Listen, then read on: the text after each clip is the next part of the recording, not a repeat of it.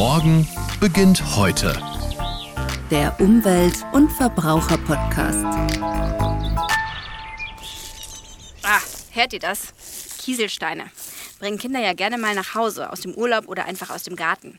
Viele Gärten sind mittlerweile voll mit den kleinen Steinchen. Aus zeitlichen Gründen, aber auch aufgrund der Optik haben sich einige Gartenbesitzer nämlich für Schotter statt für Beete mit Pflanzen entschieden. Mittlerweile dürfen in Bayern solche Schottergärten übrigens nicht mehr angelegt werden. Aber natürlich gibt es noch einige davon. Und natürlich sehen nicht alle Gärten so aus. Eines ist aber klar, Artenvielfalt können wir hier nicht erwarten. Vögel und Insekten finden dort keine Nahrung und im Sommer erhitzen sich Steingärten gut und gerne mal auf über 50 Grad. Wenn es regnet, verhindert die Schutzfolie unter den Steinen außerdem, dass das Wasser richtig versickern kann. Ich bin Toni Scheuerlen und heute lasse ich mir zeigen, wie wir unseren Garten natur- und vor allem insektenfreundlich gestalten können. In Augsburg gibt es da einen absoluten Vorzeigegarten und den schaue ich mir jetzt mal genauer an. So, ich stehe jetzt hier in der Schafweidsiedlung. Die befindet sich im Augsburger Stadtteil Göggingen. Und hier steht das Haus von Andreas Steidle und vor allem sein wunderschöner Garten. Hallo Andreas. Hallo Toni, grüß dich. Und du bist vor allem nicht alleine. An deiner Seite sind Tine Klink, sie ist Augsburgs Insektenrangerin und Expertin in Sachen Gartengestaltung und Michaela Spindler vom Bayerischen Artenschutzzentrum. Hallo ihr beiden. Hallo. Hallo. So, jetzt habe ich schon gesagt, wir stehen in diesem wunderschönen Garten. Wenn man bei dir reinkommt, Andreas, es blüht alles und es ist vor allem wahnsinnig viel zu entdecken. Können wir uns den Garten gemeinsam mal anschauen? Ja, sehr gerne. Dann würde ich sagen, äh, wir bewegen uns hier auf den paar Steinplatten, die es gibt, fort. Ich habe, glaube ich, schon erkannt, dass hier zur Rechten viel angebaut wird und zur Linken gibt es eine Wiese mit einem wunderschönen Apfelbaum. Magst du mal vielleicht erzählen, was man in deinem Garten so findet? Ja, also wir haben so einen Garten, es ist angelegt worden als Selbstversorgergarten vor 70 Jahren und ich habe den so von meinen Großeltern übernommen. Auf der rechten Seite, da gibt es einen kleinen Gemüsegarten und Kräuter, Salbei, Pfefferminze und dann eine Rabatte mit dem Weg, mit Pflanzen und Sträuchern. Viel Sal äh, Lavendel ist dort und auch eine Heckenrose. Und auf der anderen Seite dann eben, das sind zwei große Obstbäume, zwei Apfelbäume und hinten noch ein Zwetschgenbaum. Das heißt, du sagst Selbstversorgergarten. Wie viel könnt ihr euch davon schon selbst versorgen? Ja, der Garten wurde so angelegt. Wir machen das halt so, wie wir Zeit und Lust haben. Jetzt gibt es frische Tomaten und auch drei, drei Zucchini-Stauden bringen uns ganz viele Zucchinis. Und Äpfel haben wir auch, dann machen wir Apfelsaft. Und viel Knoblauch hatten wir dieses Frühjahr. Aber auch viele Sachen äh, haben wir nicht selber, weil es wäre zu viel Arbeit. Jetzt habe ich hier hinten auch was entdeckt. Das sieht aus wie ein kleines Häuschen. Ist das ein Insektenhotel? Das ist ein Insektenhotel, das wurde aber vom Specht und vom Eichhörnchen geplündert vor kurzem. oh, das heißt, die haben einmal das als Snackautomat benutzt? Genau. Ich hab, ja. bin in der Hängematte gelegen und denke mir, wer hüpft denn da rum? Und dann sah ich das Eichhörnchen, wie es auf den Gartenzaun reingesprungen ist und sich ein Bündel von diesen Strohhalmen genommen hat und hineingebissen hat. Ach, schön. Und ähm, hier sehe ich noch eine große Tonne. Die hat jetzt nicht unbedingt was mit dem Garten zu tun, aber man kann sich in so einen bunten Garten auch noch sowas hier reinstellen. Das sieht mir aus wie so eine Art Whirlpool. Ja, das ist ein hölzerner Badezuber. Den kann man äh, beheizen mit einem Ofen und da kann man sich dann am Feierabend oder auch im Winter ins schön heiße Wasser hineinsetzen und kann dort äh, die Zeit verbringen. Jetzt sehe ich da hinten, da ist noch ein kleiner Haufen mit Holz. Gehört der so oder ist das so ein bisschen die Ecke, die Krustelecke, wo man ein bisschen das Holz ablagert? Nein, das gehört schon so. Also das ist ein Totholzhaufen. Da tue ich viele so Abschnitte, die beim Obstbaumschnitt oder sonst mal anfallen, aufschlichten. Und da drin ist ein Versteck für viele Insekten, aber auch für eine Kröte oder eine Spitzmaus. Also bei dir im Garten ist auf jeden Fall eine Menge los, was kleine Tiere und vor allem auch Insekten betrifft. Wir hatten im Morgen beginnt heute Podcast ja schon einen Nationalpark-Ranger und eine Digital-Rangerin. Was genau macht denn eine Insekten-Rangerin? Die Insektenrangerin ist ein Projekt, das vom Umweltministerium gefördert wird im Rahmen unserer Aktion Insektenvielfalt Augsburg mach mit. Und mein Job ist es, Menschen und Institutionen zu beraten, wie sie ihre Grünflächen insektenfreundlich gestalten können. Dazu gehört, dass ich in Gärten gehe und mir tatsächlich die Gartenstruktur anschaue und die Leute ganz individuell berate. Aber dazu gehört auch Umweltbildung, dass ich mit Kindergärten Blühwiesen anlege oder dass ich auch Führungen in insektenfreundlich gestalteten Gärten mache. Und auch Aktionen mit dem Artenschutzzentrum. Es gibt die sogenannte Gartenvielfalt-Kampagne. Michaela, vielleicht kannst du noch mal mehr darüber erzählen. Ja, gerne. Also das ist eine Informationskampagne vom Bayerischen Artenschutzzentrum des Landesamts für Umwelt. Die gibt es seit 2021. Ich bin dafür hauptsächlich zuständig. Und wir möchten eben Informationen ähm, Gartenbesitzenden und auch Balkonbesitzenden an die Hand geben, wie sie denn ihre, ja, ihre Wohnumfelder insektenfreundlich, aber auch artenfreundlich gestalten können. Mit Pflanzenauswahl, aber auch anderen Strukturen da sprichst du was an, weil so einen wunderschönen Garten wie du, Andreas, hat ja nicht jeder. Da geht auch schon der Balkon, geht vielleicht auch schon, weiß ich nicht, der Blumenkasten auf dem Fensterbrett.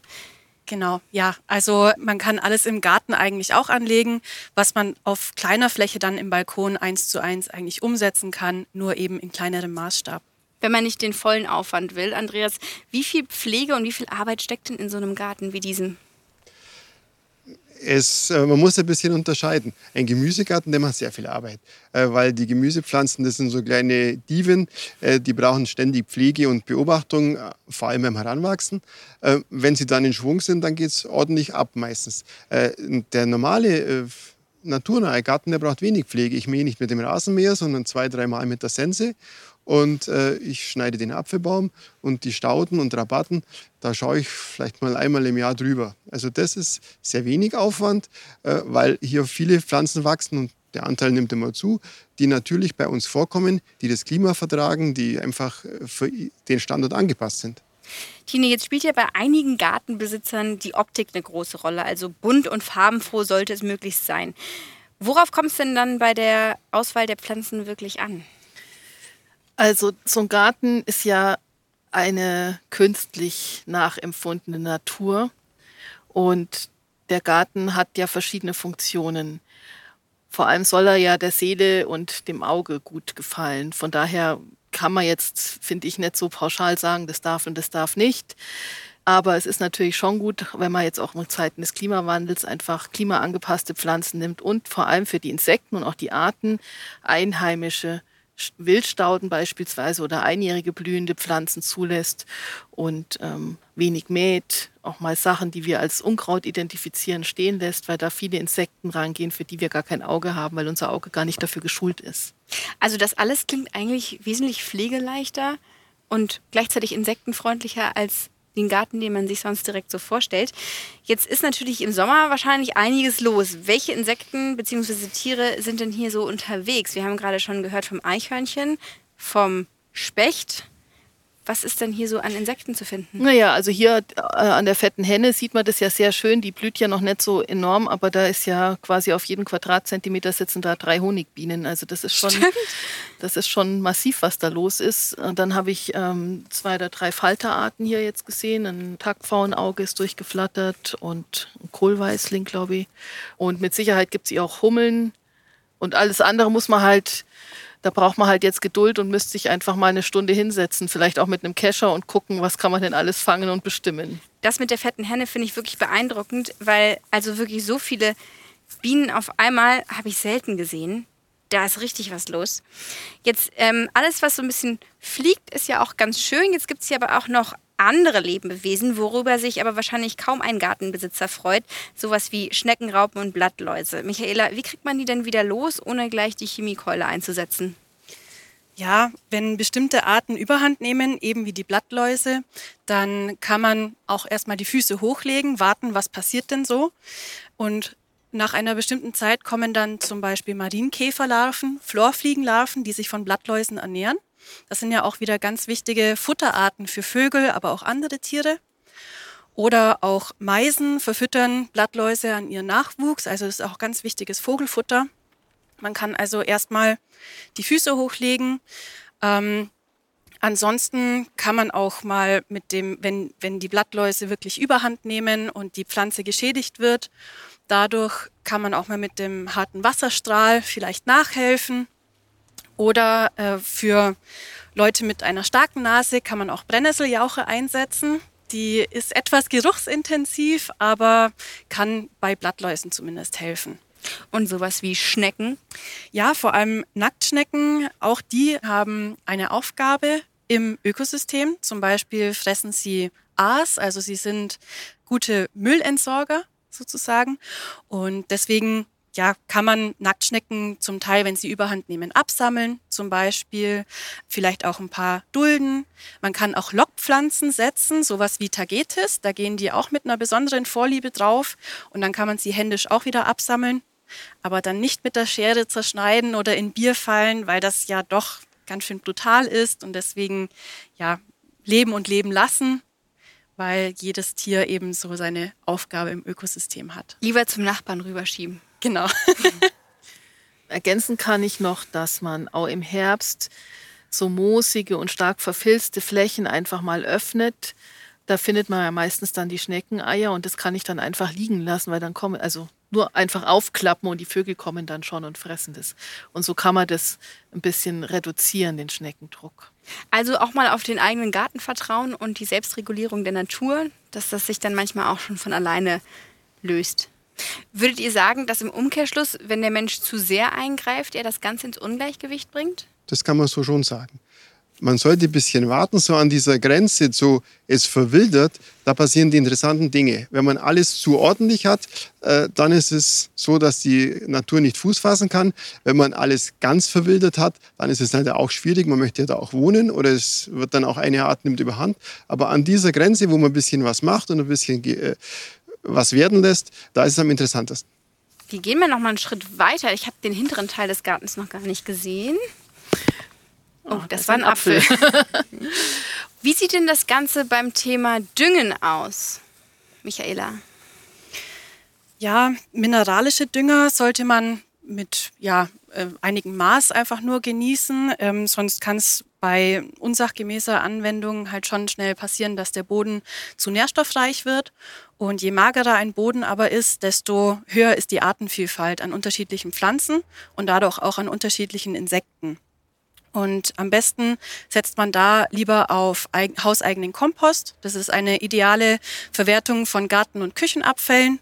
Man kann Kompost aber auch bei lokalen Kompostwerken käuflich erwerben. Oder man kann auch hier mit Brennnesseljauche ein bisschen nachhelfen. Also im naturnahen Garten braucht es eigentlich von außen keine Nährstoffzufuhr. Also der sollte sich eigentlich selbst erhalten. Das heißt, man kann mulchen, man kann mit Kompost äh, arbeiten, die man selber ja produziert und mit Jauchen, wie die Michaela schon gesagt hat. Und dann muss man aber wirklich nochmal gucken, warum will ich denn da düngen? Also ich, wenn ich in einem Gemüsegarten dünge, ist es klar, ich muss die Pflanzen, die ich essen will, mit Nährstoffen versorgen. Aber wenn ich einen naturnahen Garten mit vielen Arten haben will, dann darf ich eigentlich keine Nährstoffe zuführen. Also das heißt auch beim Rasenmähen, das Maatgut abtragen, damit die Böden eben ausmagern, weil nur dann eben eine Artenvielfalt an Pflanzen und damit in der Folge auch an Insekten und so weiter entsteht. Auf jeden Fall sollte man darauf achten beim Kauf von Blumenerde, wenn man jetzt den Garten im Frühjahr eben wieder bereit machen möchte für die nächste Gartensaison, dass man torffreie Erde kauft. Denn äh, torfhaltige Erden ähm, zerstören mittel- und langfristig wertvolle Ökosysteme, also Ökosystem Moor. Und deswegen ist es wichtig, äh, torffreie Erde zu kaufen. Auch beim Kauf darauf achten, dass nicht Torf reduziert auf dem Erdsack steht, sondern dass es wirklich torffrei ist. Auch bei manchen Bioerden ist es leider so, dass noch ein hoher Anteil Torf enthalten ist. Und deswegen unbedingt torffreie Erde. Am besten noch mit Kompost zusammenmischen und dann im Garten ausbringen. Jetzt stehen wir hier direkt neben einer Regentonne. Das ist mal anders zu fragen, wie sieht es denn eigentlich beim Gießen aus? Was können Gartenbesitzer da beachten? Beim Gießen ist es natürlich gut, wenn man Regenwasser zur Verfügung hat. Ähm, ich gieße allerdings eigentlich nur die Gemüsebeete, die anderen Beete eigentlich nicht, außer es ist so ganz heiß wie letztes Jahr, dann kann man mal punktuell äh, die eine oder andere Pflanze vom, vom Verdursten retten. Aber grundsätzlich äh, sind für den Ziergarten und die Stauden und alles das, was außenrum wächst, äh, wird nicht gegossen. Beim Gießen gebe ich auch immer den Tipp, lieber zwei bis dreimal die Woche durchdringend zu gießen, anstatt jeden Tag. Die Pflanzen sind dann gezwungen, ihre Wurzeln tiefer in den Boden einzugraben und sich aus tieferen Lagen auch Wasser zu holen. Und sie sind damit auch standfester bei den Stürmen, die wir ja auch zunehmend haben. Und wenn man nur jeden Tag ein bisschen oberflächlich gießt, dann vertrocknen die natürlich auch viel, viel schneller, weil die Wurzeln sich ja keine Mühe geben müssen. Und wenn man dann mal zwei Tage nicht gießt, dann war es das halt gleich mit der Pflanze. Genau, also äh, wie es der Andi auch schon gesagt hat, am besten so viel Regenwasser wie möglich nutzen, also sammeln in Regentonnen, idealerweise noch in einer Zisterne und das Wasser auch sinnvoll nutzen. Man kann zum Beispiel Kräuterspiralen anlegen. Das sind so hügelförmige Beete, Kräuterbeete, wo das Wasser dann nach unten sickert und dementsprechend sind auch die Pflanzen angelegt. Ähm, wichtig ist auch so viel entsiegelte Fläche wie möglich. Also das haben wir bei Schottergärten ja nicht. Das sind ja versiegelte Flächen. Da kann das Wasser nicht in den Boden versickern. Diese Pufferwirkung bleibt aus und dadurch steigt auch wieder die Überschwemmungsgefahr. Und die Kanalisationen sind dann auch wieder überlastet. Und am besten ist es morgens zu gießen, damit die Pflanze das Wasser über den Tag hin verdunsten kann. Und vor allem, wenn man abends gießt, dann lockt das auch eher die Schnecken an. Die sind ja eher dämmerungsnachtaktiv und die mögen es lieber feucht abends natürlich am besten einfach nicht mittags oder nachmittags in der heißen Sonne gießen. Also alles in allem kann man eigentlich sagen, man darf seinen Garten nicht zu sehr verhätscheln. Man muss den Pflanzen auch die Möglichkeit geben, selbst dafür zu arbeiten, dass sie am Leben sind, oder? Genau. Jetzt stehen wir hier äh, auf deiner Grünfläche, auf deinem Rasen, Andi. Hm, das Gras, du hast gerade gesagt, dreimal im Jahr wird es mit der Sense behandelt. Ähm, aber sonst muss man sagen, ist es schon relativ hoch. Wir sehen Löwenzahn. Was finden wir denn noch auf dieser Fläche? Also das ist auch ganz unterschiedlich im Jahresverlauf. Äh, jetzt haben wir den Löwenzahn wieder, der ist jetzt durch den Regen wieder stark gewachsen. Wir haben auch normale Gräser drin. Äh, es ist aber im Frühjahr so, dass dort äh, sich richtig das Feuerwerk abspielt. Zunächst kommen die Schneeglöckchen, Winterlinge, Krokusse, danach kommt dann später noch das Wiesenschaumkraut. Also es ist bis in den Mai eigentlich ein grüner, grüner und sogar bunter Teppich, weiß, gelb, rosa, violett, alle möglichen Farben, die der Reihe nach kommen. Und äh, nur durch dieses späte Mähen ist es erst möglich, weil die Zwiebelpflanzen äh, möglich nach der Blüte auch noch die Blätter entwickeln müssen und dann erst die Kraft zurückziehen in die Zwiebel. Also man kriegt hier auch richtig was zu sehen. Ja. Wichtig ist ja auch, äh, dass die Blüten wirklich erblühen können, weil ja die Nektar- und Pollen sammelnden Insekten darauf angewiesen sind, vor allem in der frühen Jahreszeit. Aber auch für Schmetterlinge ist es ein Lebensraum, wenn die Pflanzenstängel ein bisschen höher sind. Das ist eine gute Eiab ein guter Eiablageplatz, eine gute Raupenfutterpflanze hier und da. Und ähm, auch zum Anlanden, zum Sonnen zum Beispiel, brauchen Schmetterlinge hier Platz. Und deswegen sind solche höheren Strukturen auch ganz wichtig. Und dann ist es auch für manche Überraschung gut. Also wenn man auch hier erstmal abwartet, was blüht denn da eigentlich? Ähm, dann kann es sein, dass plötzlich die Margeriten hochkommen, wo man dachte, man hätte die gar nicht im Garten. Was mir in dem Garten noch auffällt, wenn ich mich umsehe, hier wird viel mit Holz gearbeitet. Also neben deinem kleinen Airbnb für ja, Eichhörnchen und Co. Mhm. gibt es hier immer mal wieder Ecken, also einen Holzzaun, dann gibt es natürlich diesen Holzbottich. Warum ist es so wichtig, möglichst viel Holz im Garten zu haben? Also zum Beispiel gehen die Wespen dorthin und knappern mit den Mundwerkzeugen so einen kleinen Holzfasern ab und bauen damit ihr Wespennest. Und auch viele andere Arten, äh, die leben in einem Holz, das langsam abstirbt. Und außerdem äh, ist es auch für mich als Gartenbesitzer sehr einfach und, und ich finde auch pfiffig und auch schön anzusehen, einen äh, Einfriedung für eine Pfingstrose aus Holz zu machen. Da brauche ich nur einen Bohrer und ein paar Bretter oder ein paar Hölzer, die man zum Brennholz eigentlich verwenden würde sonst und kann damit schön äh, das einfrieden. Und man kann auch das Holzsteckelchen vom Apfelbaumschnitt oder wenn man mal eine Staude zuschneiden muss, kann man da verwenden und kann dann äh, das als Kletterhilfe nehmen. Also es hat auch diesen Selbstverwirklichungswert, Totholz im Garten oder überhaupt Holz im Garten. Es macht die Atmosphäre gemütlicher, wärmer. Es hat diesen dekorativen Aspekt und man kann auch kreativ sich ausleben. Aber von Totholz leben zum Beispiel einige Käferarten im und vom Holz. In den Fraßgängen von den Käfern können Wildbienen zum Beispiel wieder nicht nisten, wenn das Totholz besonnt ist. Oder auch andere Tiere gehen da hinein, sind auf unterschiedliche Holzverwitterungsstände angewiesen.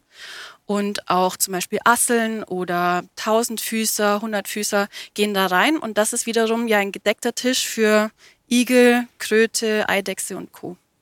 Also man kann eigentlich sagen, dein Garten ist wirklich ein Servicezentrum für Tiere und Insekten. Genau. Also wenn man jetzt zum Beispiel einen Obstbaum hat, der im herkömmlichen Sinne kaputt ist, weil er nichts mehr trägt, dann empfiehlt sich, den einfach auf ungefähr zwei Meter Höhe zu kappen, damit einem halt kein toter Ast mehr auf den Kopf fallen lassen, aber den Torso dann stehen lässt. Weil gerade das stehende Totholz für extrem viele rote Liste Käferarten ganz wichtiger Lebensraum ist. Die brauchen das stehende Totholz, wo bestimmte Pilze und Fäulnisprozesse stattfinden, aber eben noch ähm, noch eine Wasserzufuhr da ist. Die würden jetzt zum Beispiel nicht in so einen liegenden Totholzhaufen gehen. Jetzt lassen sich Natur- und Artenschutz ja nur gemeinsam umsetzen und genau deshalb ist hier jeder einzelne von uns gefragt. Und genau deshalb hat auch das Bayerische Artenschutzzentrum die Kampagne Gartenvielfalt ins Leben gerufen. Wir haben es gerade schon angesprochen. Michaela, du bist Teil des Teams, das über verschiedene Wege mehr Natur in die Gärten bringen will. Was genau steckt denn hinter der Kampagne Gartenvielfalt und was ist euer Ziel? Also die Kampagne wurde ins Leben gerufen, um der Zunahme von Schottergärten zu begegnen und auch dem Artenrückgang im Siedlungsraum. Denn in der freien Landschaft ähm, verschwinden immer mehr natürliche Lebensräume und äh, Siedlungsräume und speziell auch Gärten, teilweise auch Balkone, können hier einen guten Ersatzlebensraum darstellen. Gärten haben auch ein sehr großes Potenzial dafür, denn man geht so ungefähr von 135.000 Hektar in ganz Bayern aus. Und das ist nahezu die Fläche der bayerischen Naturschutzgebiete zusammengenommen. Also ein sehr großes Potenzial liegt da, um die Artenvielfalt unterstützen zu können. Und das Ziel ist eben, Infos und Tipps zu naturnäheren Gärtnern auf Balkonen, auch in Hausgärten zu geben und auch Gartenbesitzende zu sensibilisieren für diese Themen, zum Artenrückgang, zur Artenvielfalt, Biodiversität. Ich muss es nochmal ansprechen, weil hier der ein oder andere gerade schon fast von einem Apfel erschlagen wurde, der vom Baum runterkommt. Ich sehe aber, die bleiben hier im Garten liegen. Das ist auch Teil des Konzeptes, Andi? Ja, es ist so, dass äh, ich äh, Apfelsaft mache in einer Mosterei in der Nähe, in Bobingen. Und äh, die Äpfel werden nicht alle am gleichen Tag reif. Und manche haben auch einen kleinen Wurm drin und dann fallen die runter. Und um sie am besten haltbar zu haben, lasse ich die im hohen Gras liegen. Dort sind sie ein bisschen feucht, vor der Sonne geschützt und ich kann sie dann aufsammeln mit den anderen, die ich dann schütteln werde und dann zur Mosterei fahren. Und ähm, Tine, Michaela, wenn man hier so Kollegen liegen hat, die auf jeden Fall nicht mehr in den Apfelsaft gehören, weil da schon was drin passiert, was macht man damit am besten? Also die kann man liegen lassen. Auch da ist jetzt zum Beispiel als Insektenrangerin frage ich die Leute auch natürlich immer, wie funktioniert euer Garten? Für wen muss der funktionieren? Wenn ich kleine Kinder habe, dann würde ich immer empfehlen, das Obst abzusammeln, weil da gehen natürlich Wespen hin. Die brauchen einfach jetzt um diese Jahreszeit diese Nährstoffe, aber es gehen auch Igel, Mäuse und anderes Getier hin, die gut von diesen Äpfeln noch leben können. Jetzt habe ich noch eine abschließende Frage an euch. Was sind denn so eure Tipps für Gartenbesitzer? Womit können sie am besten anfangen, wenn sie ihren Garten naturnah und insektenfreundlicher gestalten wollen? Erstmal vielleicht weniger machen, abwarten, auch weniger mähen für den Anfang, vielleicht nur noch einmal im Monat oder nur noch alle zwei Monate, wenn es die Grashöhe zulässt, um zu schauen, was wächst denn in meinem Garten überhaupt. Die vorher genannten Pestizide, also die Chemiekeulen vielleicht auch das nächste Jahr oder ab sofort im Schuppen stehen lassen.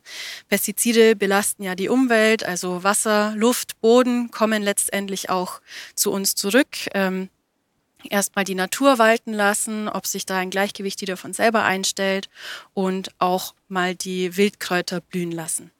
Und zum Mähen noch äh, zu ergänzen, wenn man jetzt einen größeren Garten hat, dann durchaus auch einfach mal einen Streifen stehen lassen, weil viele Insekten brauchen eben hohe Strukturen für die Eiablage und denen nutzt es dann nichts, wenn ich nur alle vier oder sechs Wochen mähe, weil dann habe ich vielleicht die Eier weggemäht. Also einfach mal einen Streifen stehen lassen und den dann halt erst ein halbes Jahr später zu mähen.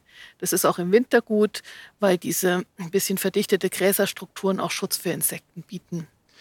Und ich würde auch empfehlen, einmal in die Natur zu gehen, in ein Naturschutzgebiet oder in einem äh, Bauernhofmuseum mal dann in diese in so eine Fläche reinzugehen und sich mal da das anzuschauen und es mal auf sich wirken lassen, was einem mit einem da passiert. Da kriegt man eine ganz neue Inspiration und Ideen, was man daheim auch so machen kann. Na, und zum Thema Staudenschnitt empfehlen wir auch, dass man erst im Frühjahr schneidet, im späten Frühjahr, wenn tatsächlich vielleicht schon die neuen Stauden durchtreiben, weil das eben auch Überwinterungsmöglichkeiten für viele Insekten sind. Und insgesamt gehört halt auch dazu, dass man vielleicht seine Einstellung mal so ein bisschen überprüft und was Neues lernt und sich auch darauf einlässt, wie das zum Beispiel aussieht, wenn die Stauden stehen im Winter und raureif bedeckt sind oder der Schnee auf der fetten Henne liegt. Das sind auch schöne optische Sachen, die wir eigentlich gar nicht kennen und man muss sich da einfach neu drauf einlassen. Und den kritischen Blick des Nachbarn einfach einen kritischen Blick sein lassen. Eine Frage habe ich doch noch. Du hast gerade schon vom Winter gesprochen. Den Garten winterfest machen, das ist ja so ein wichtiger Punkt für alle Gartenbesitzer. Wie sieht das denn bei einem naturnahen Garten aus? Wie macht man den winterfest? Also auch hier gilt wieder, alles, was im Garten anfällt, kann eigentlich im Garten verbleiben. Das heißt, wenn ich Laubfall habe, kann ich zum Beispiel meine Beete mit dem Laub bedecken. Im Frühjahr haben die Regenwürmer das dann schon alles schön in Humus verwandelt. Und auch den Strauchschnitt, vielleicht alles, was man als Strauchschnitt hat, im Garten zu verlassen, für Totholzhecken, für Benjeshecken zu benutzen und nichts wegzubringen. Also ich finde, alles in allem klingt das wirklich nach weniger Arbeit und nach einem noch schöneren Zuhause für alle Lebewesen, die in der Natur so leben. Ja, nicht jeder hat einen Garten zu Hause, aber vielleicht einen Balkon. Auch hier kann man ganz viel machen. Wir haben schon darüber gesprochen. Infos und Tipps zur ökologischen Balkongestaltung packen wir euch in die Show Notes. Ja, vielen Dank, Andi, dass wir heute in deinem Garten sein durften. Vielen Dank, Tine. Vielen Dank, Michaela. Das war wunderbar. Viele Tipps habe ich mitgenommen und jetzt muss man sie nur noch umsetzen. Tschüss, Toni. Vielen Dank. Tschüss, Toni. Tschüss, Toni. Danke dir. Alle Infos zum Podcast und alle Folgen zum Nachhören findet ihr auf www.podcast.bayern.de oder natürlich auf eurer Lieblings-Podcast-Plattform. Wir würden uns außerdem freuen, wenn ihr uns eine Bewertung dalasst. Das geht unter anderem bei Apple Podcasts, Spotify oder auch YouTube. Und wir sehen uns beim nächsten Mal wieder. Tschüss. Morgen beginnt heute. Der Umwelt- und Verbraucher-Podcast.